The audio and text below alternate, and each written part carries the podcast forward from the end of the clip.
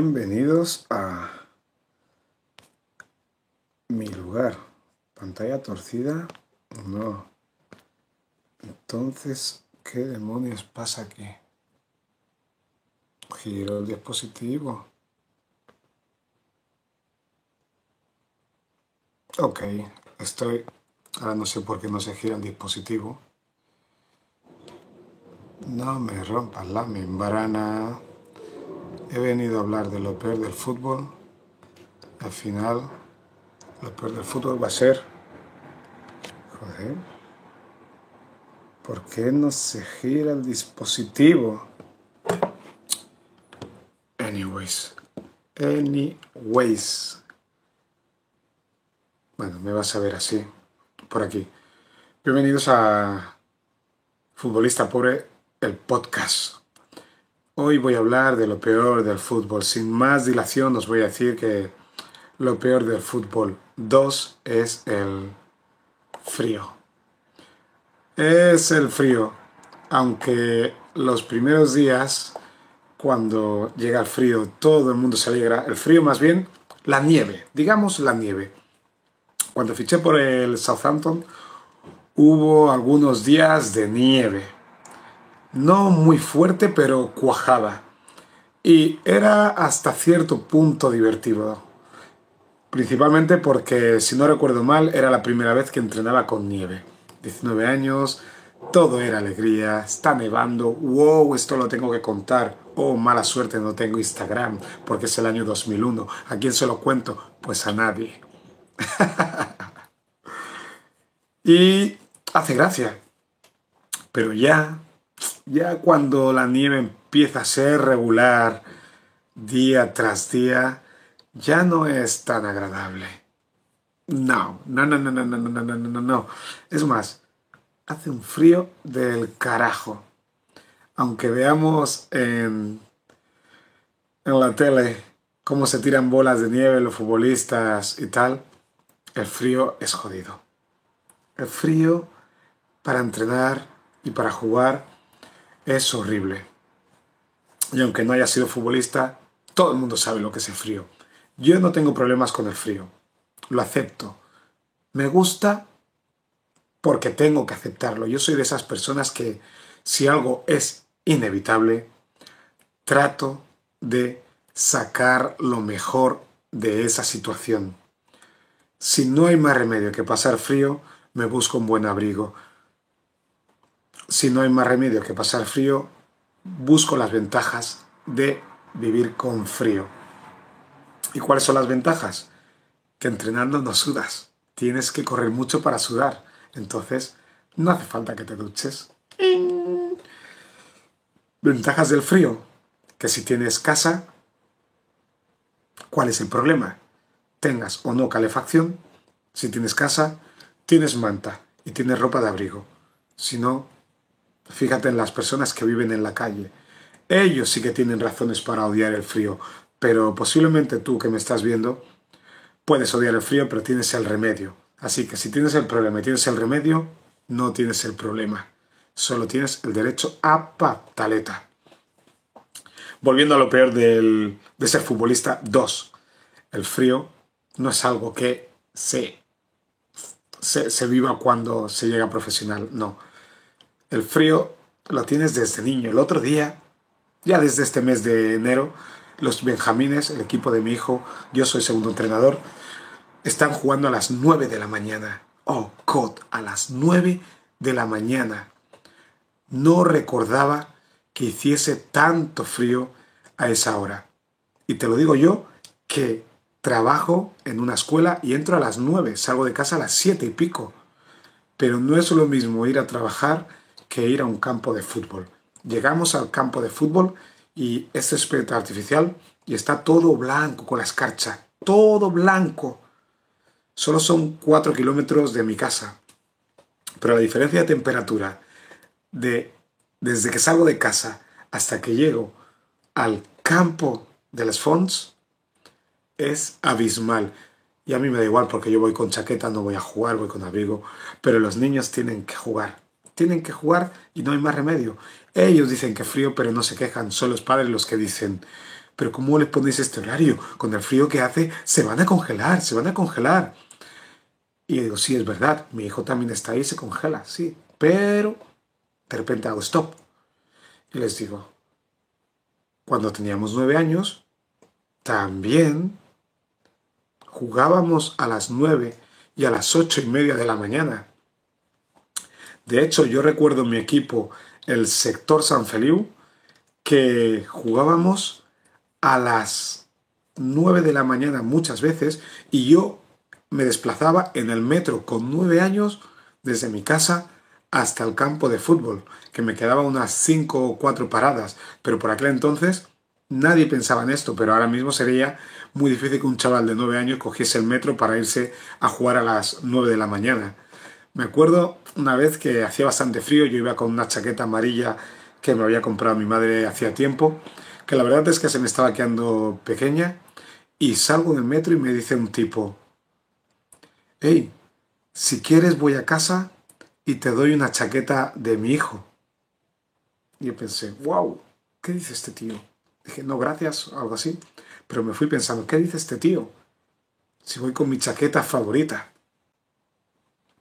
Pues cuando me dijo eso, fue cuando empecé a pensar, quizá esta chaqueta ya está un poco vieja y evidentemente estaba bastante vieja, pero cuando eres niño no vas pensando en que tu ropa está vieja. Si es tu camiseta o tu chaqueta favorita, aunque esté toda roída por los ratones, es tu chaqueta más guapa.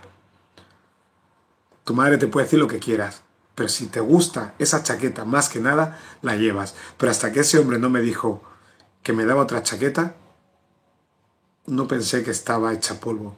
Imagino que el pobre debía pensar que había dormido en la calle o algo así con esa chaqueta. Pero volviendo al asunto, 9 de la mañana, íbamos a jugar a las 9 de la mañana con 9 años, número Capicúa, y, y nos daba igual el frío, tío, nos daba igual el frío. Calentabas, te reías, jugabas el partido, a las 10 habías terminado, en el sector San Feliu nos invitaban a bocadillo de chistorra, patatas y Coca-Cola, y eso ya valía la pena por todo el frío del mundo. Pero luego, cuando te vas haciendo grande, el frío es más jodido. Es más jodido. Es curioso, cuando somos pequeños, todo nos parece nuevo, todo nos parece bien. De hecho, mi hijo, con dos, tres años, estábamos en la playa, acampados ahí con la furgoneta, y se tiraba en el sol, pues fácilmente 5, 6, 7, 8 horas. Y no se quemaba ni nada. Vaya milagro, tío. Yo creo que fuimos imprudentes. Ahora sí que hay que tener cuidado, ahora que es más grande con 8 años, de que no se queme y ni pille una insolación. Pero a los adultos nos pasa lo mismo. Ahora resulta que si, si vamos a la playa tenemos miedo de quemarnos y nos quemamos. Bueno, yo menos porque mi piel tiene más resistencia al ser negro. Pero vamos vigilando mucho más eso. Y cuando éramos niños íbamos descalzos por la calle, cuando íbamos al pueblo. Eh, Estábamos en la playa miles de horas, eh, jugábamos bajo la lluvia. Seguro que nos resfriábamos un montón, pero nadie se acuerda de eso. Yo no me acuerdo cuando me resfriaba, pero seguramente me resfriaba. Pero ahora con mi hijo voy con más cuidado, pero intento no protegerle demasiado de la naturaleza. La naturaleza no puede ser el enemigo de los niños, ni mucho menos. Pero es curioso que después me iba haciendo más grande, ya con 14 años más o menos, me acuerdo cuando nos tocaba ir a jugar a Manresa, a las 10 de la mañana con el español. Era bajar del autocar y decir, madre mía, qué rascanui, qué rascanui. Y no es que hubiera nieve, ¿eh? No es que hubiera nieve, pero casi es peor cuando no hay nieve que cuando hay nieve. No sé por qué. Y los pies se te ponen súper duros, entumecidos, los dedos no los sientes y los sientes, pero te duelen. Así que sí que los sientes, te duelen directamente. Recuerdo que el, el fisio nos ponía alcohol, nos ponía alcohol en los dedos para calentarlos o nos ponía alguna crema esta para calentar y funcionaba bastante bien, pero Es difícil conseguir el tacto de los pies cuando empiezas a calentar o a entrenar cuando hace mucho frío. Eh, la verdad es que es una de las sensaciones más incómodas que hay. Ya no hablemos de las manos. Algunos dicen, ¿por qué hay futbolistas en manga corta y con guantes? Ja, ja, ja. Tiene sentido. Es que cuando estás jugando un partido, donde tienes frío es en los dedos. Lo que es antebrazo, codo y todo eso, eso no tienes frío realmente. Son los malditos dedos. Por eso ves a jugadores en manga corta y guantes. No es que sean ridículos, es que son prácticos. Prácticos. Y ya si estás en el banquillo, ni hablemos. Si te toca estar en el banquillo, te tienen que poner una manta. Eso es lo primero que hice en el primer partido de enero de eh, los Benjamines, fue llevar mantas. Vi el frío que hacía y en el coche llevé mantas y tapé a todos los del banquillo con mantas. Ahora ya las madres me traen mantas para que se las pongan en el banquillo y yo lo agradezco porque los banquillos que tenemos no son los banquillos típicos. Como los campos son de fútbol 7, se ponen bancos eh, entre medio de los campos para dividirlo y hacer más campos. Y, y ahí no, hay, no están protegidos del viento. Por suerte no hemos tenido viento, pero frío sí que lo tienen y se ponen las mantas y Santas Pascuas. Pero sí que es cierto que en la primera parte y la segunda les cuesta bastante arrancar porque todavía están congelados. Eh, pero el frío nos acompaña desde pequeños, es que es parte de la naturaleza. Y ya cuando eres juvenil y todo esto es que lo notas tanto. Pero si estás a un nivel decente te da igual que haga frío, haga calor, lo que sea. Pero cuando estás en un equipo ya en un equipo de barrio, juegas con tus colegas, tampoco hay grandes aspiraciones, se nota mucho la asistencia de los jugadores cuando, cuando hace frío. Eh, nosotros lo estamos viendo sobre todo con los más grandes. Los pequeños vienen siempre, pero los más grandes eh, faltan bastante, se inventan que les duele la barriga, que están enfermos y no sé qué, al final es porque tienen frío y pasan de, de estar ahí pasando frío Imagino porque no les gusta tanto al fútbol. Al que le gusta mucho jugar a fútbol, al final va con, con nieve, con frío, con calor y con todo. El que está dudoso, si puede evitarse ir a entrenar cuando hace frío, no va. Pero yo también fui de esos, ¿eh? Y siendo profesional en el Alavés B, recuerdo que cuando nevaba, eh, deseaba que no se pudiera sacar el coche de la rampa del parking para no ir a entrenar. Lo reconozco. Y había un motivo. No nos estaban pagando. ¿eh? Llevábamos un par de meses sin cobrar y no había expectativas de cobrar. Así que imagínate el asunto. Tienes que ir a jugar, a entrenar sobre todo, con nieve y no te están pagando. ¿Qué tal, Sergio? ¿Qué tal? Y no te están pagando. Entonces, yo vivía en el mismo edificio que unos compañeros es Sergio, vivía en el mismo edificio que otros compañeros, ellos vivían tres en un piso, yo vivía solo. Y yo esperaba a ver si ellos sacaban el coche del parking e iban a entrenar. Y recuerdo un día que no se podía sacar el coche porque había tanta nieve que no podía mover el coche. Y así que dije, bien, si ellos no pueden, yo tampoco lo intento. No es que yo no pueda, es que no lo intento. Y cuando otro día también miraba, digo, mm, creo que van, me asumo por el balcón y veo que van sacando el coche y digo, mierda, van a entrenar. Tengo que ir a entrenar yo también porque vivimos en el mismo bloque y si ellos llegan, yo llego. Y ahí el entrenamiento. Al principio son bromas, bolas de nieve, pero después es un frío del carajo. Es que te hacen falta y no te quieres ni caer. No te quieres ni tirar al suelo porque te empapas. No creas, ¿eh? No creas que tienes ropa de nieve para entrenar. No, es con la ropa de siempre, un chándal, un chubasquero como mucho. Y se te empapa el chándal y quieres que te amputen las piernas, tío. ¡Qué frío! ¡Qué frío! Mister, dale ritmo. Pero ya no hablemos de correr. Es casi tan jodido como correr en la playa correr en la playa. ¿Quién demonios se le ocurre ir a correr en la playa? Tío, Si quieres correr, tienes mil sitios. La playa es bonita para mil cosas, pero no para correr. Ahí. Que crees que vas rápido y vas lento. Lento. Cierto es que si vas por la orilla, y está dura en esas playas súper anchas, ahí se corre bien. Se corre bien. Pero lo que es correr por la arena seca, ¿en serio? Correr en la arena seca, Sergio 2, eso sí que es jodido. Y de ahí pasamos al fútbol playa. Fútbol playa es un deporte bueno para ver, pero no para jugar. Para jugar es desesperante. Bota mal, cansa un montón. Metes un chute, le bota al portero y gol, y dices, ¡Gol! Pero si ha sido gol porque ha hecho un extraño con un montículo de arena.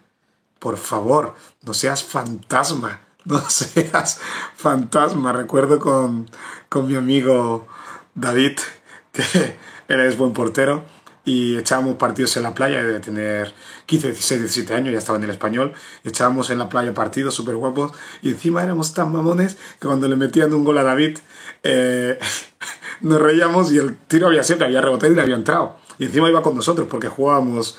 Eh, jugamos, escuchar esto, negros contra blancos o negros contra marroquíes en la playa de Barcelona. Era una maravilla. O blancos y negros contra marroquíes. Esas eran las pachangas en la playa de la Barceloneta. Y molaban mucho. La peña esperaba mucho de mí, pero yo daba bien poco, porque te lo juro que a las dos o tres carreras estaba sacando el hígado. Y además, ahí, por muy bueno que seas en fútbol 11, ahí se igualan todas las fuerzas. Entonces, todos éramos más o menos parecidos. Alguna chilena de regalo podía caer, pero por todo lo demás, como dice Sergio, era más fácil marcar que fallar. Cuando chutabas, es que el, reto era conseguir chutar. ¿eh? Nosotros no, hacemos, no hacíamos como los de fútbol sala profesional, que se dejan espacio para levantar la pelota, no sé qué, no sé cuánto. Y. sí, partidos de solteros casados a negros y blancos contra magrebis. Es que era, era muy bueno. Y, y eso, nosotros íbamos a saco, como fútbol normal. Y la gracia era esta, que jugando en la playa, las patadas, por muy flojas que sean, te dejan un montón de arañazos y te empieza a escocer los pies y te metes al agua y empiezas a gritar. ¡Ah, ah, ah! Te empieza a doler un montón de heridas que no sabías ni, ni que tenías. Joder, hemos pasado de lo peor del fútbol a jugar en la playa. Porque jugar en la nieve no es divertido. No es divertido. Es mejor que jugar con hielo. Pero es hostia, lo de la arena en los ojos. Eso no tiene ni pizca de gracia. En serio, lo de la arena en los ojos es como... Mira, un niño de, del cole me decía, un niño de los que tengo ahí, me decía una frase que le deben soltar en casa. Me has arruinado el día. Hoy estaba diciendo todo el rato eso. Me has arruinado el día. Sin ton ni son.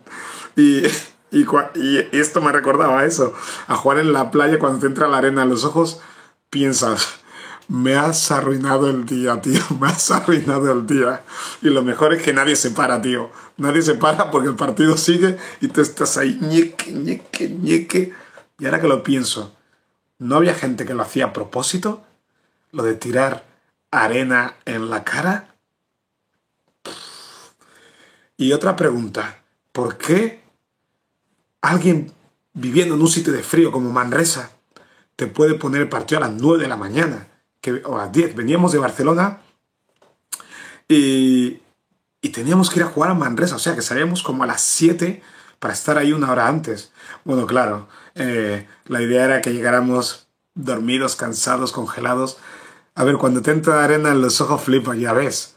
Eh, cuando te pasa fútbol 11, eso sí que duele. Las botas negras. ¿Las botas negras? ¿Eh? ¿Qué dices de las botas negras, tío? ¿Qué dices de las botas negras? Ah, las bolas negras, las bolas negras. Las bolas negras, de verdad. El fútbol, el fútbol 11 con nieve.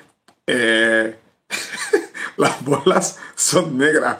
La nieve está muy bien, así toda blanquita sobre el dibujo, pero cuando empiezas a pisar, eso es un barrizal. Un barrizal que te cagas, tío. Es horrible, horrible. está muy romantizada la, la nieve.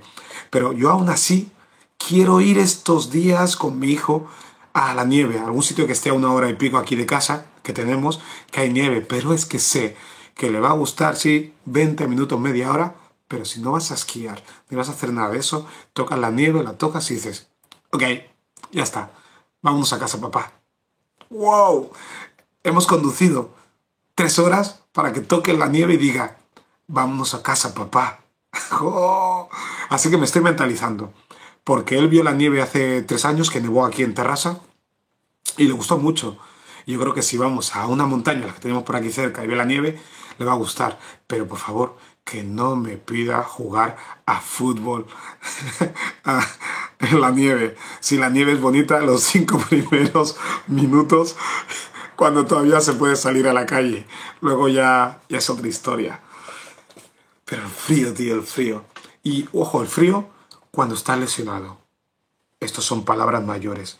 El frío cuando estás lesionado es bien jodido. Yo recuerdo en Southampton, cuando me estaba recuperando de, del ligamento, la rodilla estaba rehabilitado, pero estaba todavía, se me hinchaba la rodilla, me, entraba, me salía líquido. Entonces, hacía frío y tenía que correr media hora antes alrededor del bosque que hay por mi casa antes de subirme el coche e ir a entrenar, así cuando llegaba al entrenamiento la rodilla ya estaba caliente, porque si, salía de casa, me subía al coche, iba al entrenamiento, entre que se me calentaba la rodilla una vez empezado el entrenamiento, pasaba 40 minutos, o sea que ya quedaba para que termine el entreno, pues otros 40 minutos. Me había perdido la mitad del entreno intentando que se me calentase la rodilla. Eso equivale a que iba cojeando por ahí, y, dando pena. Entonces yo cogía, me ponía un montón de radio salil, eh, que es la crema esa que calienta en la rodilla, y me iba a correr. Me subía al coche, ponía calefacción a tope, llegaba al entrenamiento, me cambiaba en 3,2 segundos y me ponía a moverme por el campo, ta, ta, ta, y cuando empezaba el entrenamiento, pues yo ya llevaba corridas, pues 40 minutos por lo menos, entre calentamiento, gimnasio y todo.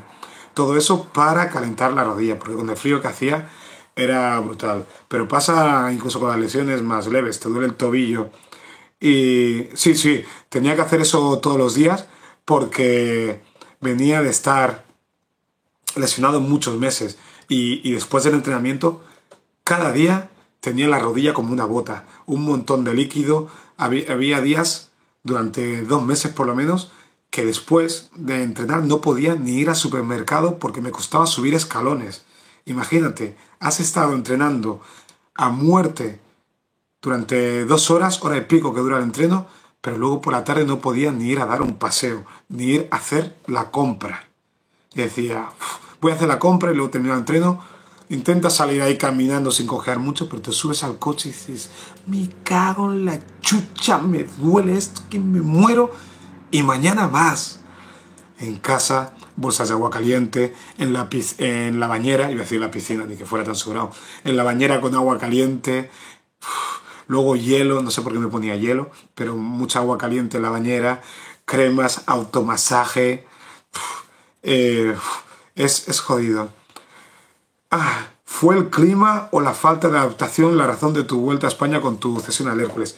Buena pregunta, buena pregunta. ¿Por qué volví al Hércules? Eh, volví, a España. Volví a España porque la primera temporada en el solo jugué con el equipo reserva. Yo me veía muy bien a nivel futbolístico y físico, pero no tenía minutos ni tenía posibilidades de jugar el primer año. El segundo año volví en pretemporada y bueno, después de un verano de dudas, me limpié mentalmente, venía con nuevas fuerzas y volví a Southampton. Entonces llegamos en pretemporada a Southampton y Gordon Strachan, el entrenador, coge y me dice que que no voy a la pretemporada, que no voy a la pretemporada en Escocia. Hacíamos parte de la pretemporada en Escocia y la otra parte en Southampton. La primera en Southampton sí que la hice y bueno, bien, bien, ahí corriendo en el bosque como un matado, pero era lo que tocaba, lo que hacía todo el mundo. Pero fue a la semana de estar ahí cuando dijo que una serie de jugadores nos quedábamos en Southampton entrenando con los reservas y los juveniles. Eso me, me jodió bastante. Eh, Tyler the Creator, Tyler the Creator está en el chat. Y, y eso, y eso me dolió. Yo digo, solo con los reservas eh, me muero, me muero, no, no, no, no podía que debía haberme quedado, eh, te digo la verdad. Uno lo piensa y dices, me, me tenía que haber quedado. Pero mi representante eh, me dijo que la única opción que había salido, o la mejor opción que había salido era ir al Hércules, donde estaba Felipe Miñambres de entrenador. Entonces, a mí cualquier cosa que era ir a jugar a España, me parecía perfecto. Digo la verdad, me parecía bien. Y me fui ahí, porque dije, me da igual que sea segunda B, eh, en Alicante, en el Hércules, eh, si estoy al nivel que yo tengo que estar, voy a volver a estar ahí en el candelero, por decirlo de, alguna manera. Y las cosas salieron como salieron. Y bueno, a ver, quiero ver el chat en directo. Eh, y creo que la mejor opción habría sido quedarme en algún equipo inglés cedido. Pero creo que estaba muy saturado estar en Inglaterra, ¿eh? Fue un año bastante intenso a nivel emocional, con 19 años, primer año viviendo solo en otro país. Y seguir en Inglaterra no lo contemplaba porque sabía que en todos los sitios no era como Southampton. Había visitado poco Inglaterra, pero sabía que todo no era como Southampton. En Southampton yo vivía en Ocean Village. Ocean Village es una, una zona increíble de, de Southampton con, en el puerto directamente en el puerto de, Southampton. O sea que unas vistas increíbles, un montón de yates desde el balcón. Eh, pero había visto otros sitios de Inglaterra que eran bastante más lúgubres. Así que eh, no, no, era fácil para mí querer quedarme ahí. Es que ni lo contemplaba porque... hostia, que era jodido, ¿eh? Es que era todo a nivel emocional, tu familia, bueno, la mía, la tuya no. No me veía. Pero futbolísticamente creo que habría sido la mejor opción, pero mi representante no me habría convencido para, para quedarme ahí, ¿eh? Ya te, ya te lo digo yo también, porque yo estaba muy convencido de que quería volver a, a España, cedido, aunque sea una temporada, y eso fue lo que hice. Luego salió mal el tema de romperme la rodilla jugando contra el Elche en un partido con el Hércules, y, y nada, pero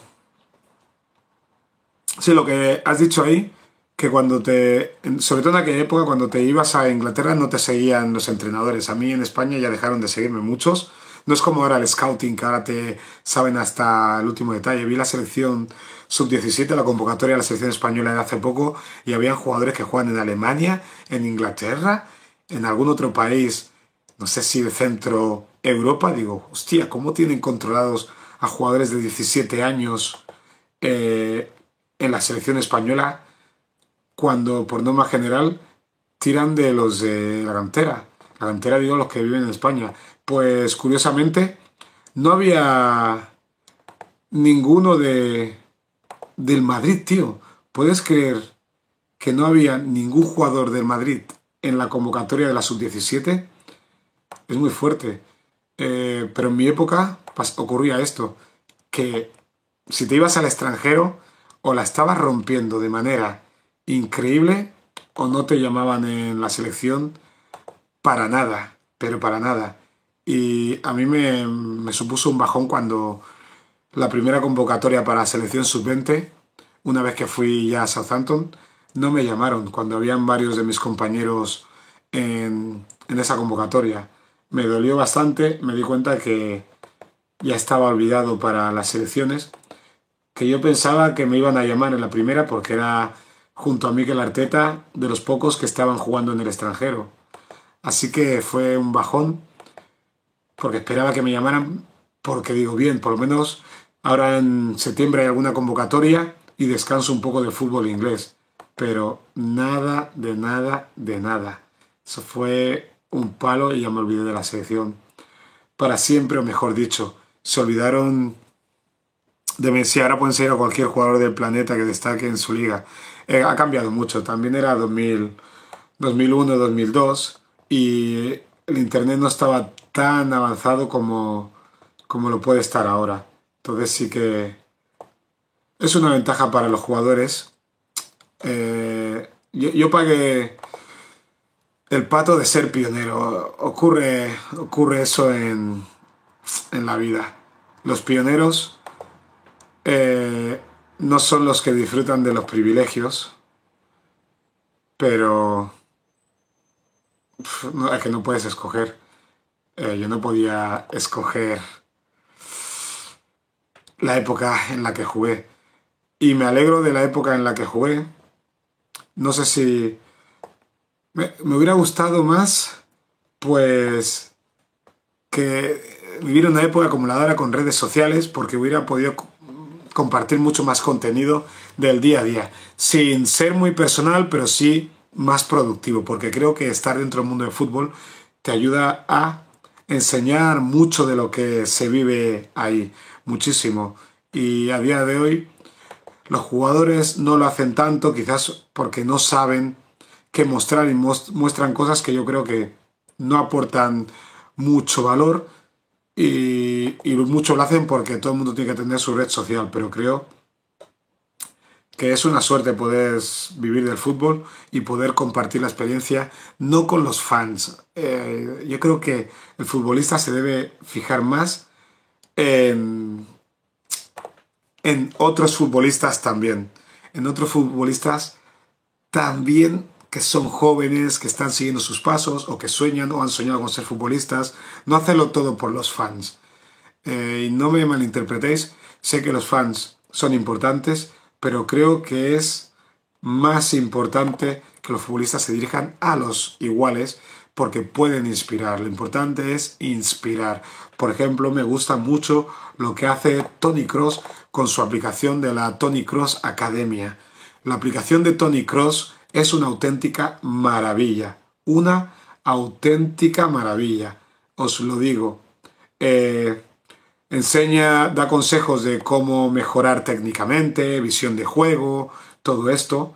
Y ojalá más jugadores se molestaran en enseñar eso, porque ¿cuántos jugadores conocéis que en activo o, retirados que hablen de fútbol de, de una manera educativa para jóvenes que quieran jugar a fútbol? ¿Cuántos conocéis? Muy pocos, porque el futbolista no comparte, no comparte el fútbol no, lo comparten, lo guardan, a lo mejor no saben explicarlo, pero si no sacan rendimiento económico a saco, eh, se lo guardan todo para ellos. Y yo creo que hay que ser generoso y compartir ese tipo de experiencias.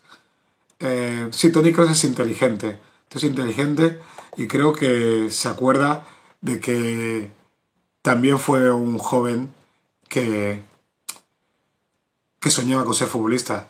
Sí, los periodistas tampoco. Mucho brunete y todo el rollo, pero realmente eh, no les interesa el contenido que sea futbolísticamente educativo. No para los aficionados, sino para los deportistas. No futbolistas únicamente, deportistas. Es inspirador.